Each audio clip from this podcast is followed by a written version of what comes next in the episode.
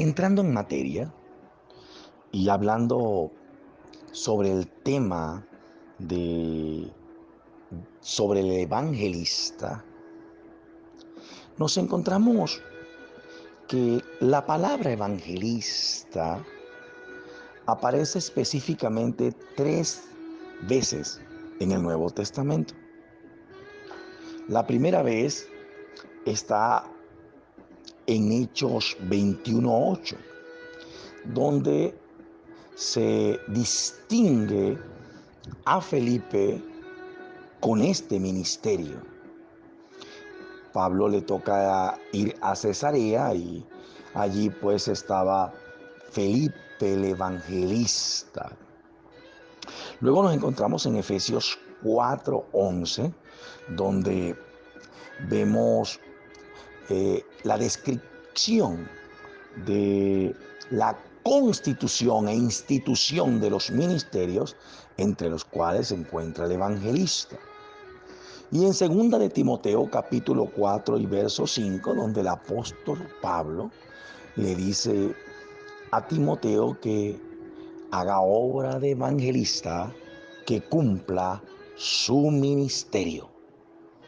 La palabra evangelista en todos estos textos se está refiriendo al griego evangelistes, que no es otra cosa que un predicador de las buenas noticias, un predicador de las buenas nuevas, alguien que ha sido escogido por Dios para pregonar con contundencia, con seguridad y con respaldo del Espíritu Santo de Dios la revelación de su bendita palabra, a los fines de que las almas que puedan oír puedan ser persuadidas, tocadas, redarguidas por el mismo Espíritu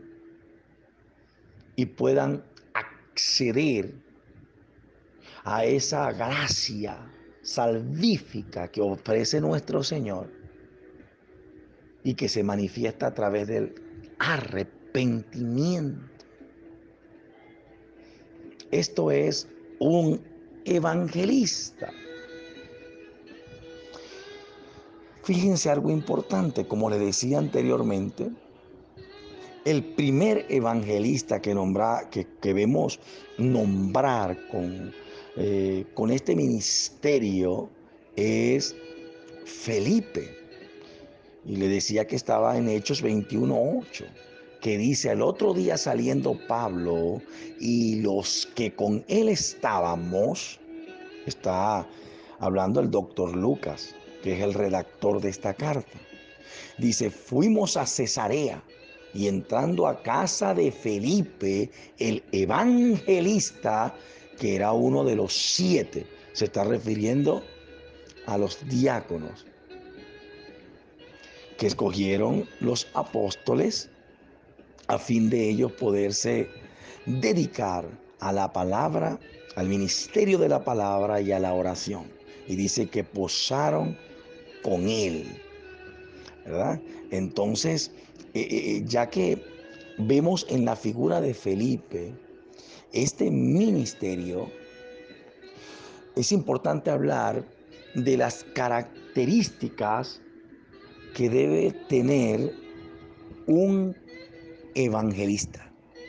¿Cuáles son las características que debe tener un evangelista? Ya tenemos una referencia. Y es que cuando escogen a los diáconos, ¿verdad? En Hechos capítulo 6, versículo 3, los mismos tenían que cumplir con tres requisitos sine qua non.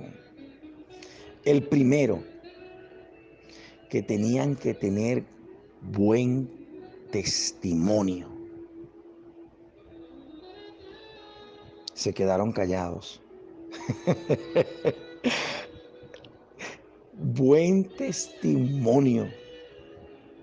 Y no sé ustedes, pero En lo particular, yo soy de los que creo y digo en reiteradas oportunidades cuando me toca predicar en diferentes lugares que el testimonio es lo único que tenemos. Y tenemos que guardarlo, tenemos que administrarlo, tenemos que velar siempre en lo que decimos, en lo que hacemos, en lo que pensamos.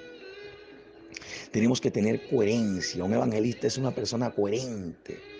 Y cuando hablo de coherente, estoy hablando de alguien que su pensamiento está amargamado a la ética divina. Sí, la palabra nos permite a nosotros, ¿verdad? Eh, eh, unirnos a la ética del Creador. Por eso nuestro Señor Jesucristo dice, Señor, que ellos sean uno, así como tú y yo, Padre, somos uno, para que el mundo crea. Y una vez que nosotros tenemos esa, esa concepción, entonces actuamos de acuerdo a esos principios éticos que gobiernan nuestra conciencia. Y por supuesto que lo que pensamos y hacemos va de la mano con lo que hablamos. Es por ello que nuestro Señor y Salvador Jesucristo dijo que de la abundancia del corazón habla la boca. Un evangelista es un hombre de buen testimonio, es una persona coherente en su carácter. Dice que también es tenían que ser llenos del Espíritu. Estoy hablando de las características de Felipe como el primer evangelista, lleno del Espíritu y lleno de sabiduría. Tiene que estar lleno del Espíritu Santo y lleno de sabiduría. ¿Quién determina esto? ¿Quién determina que una persona cuenta con estas características? Vamos a hacer una pausa para ir a un segundo segmento y continuar con este tema tan importante.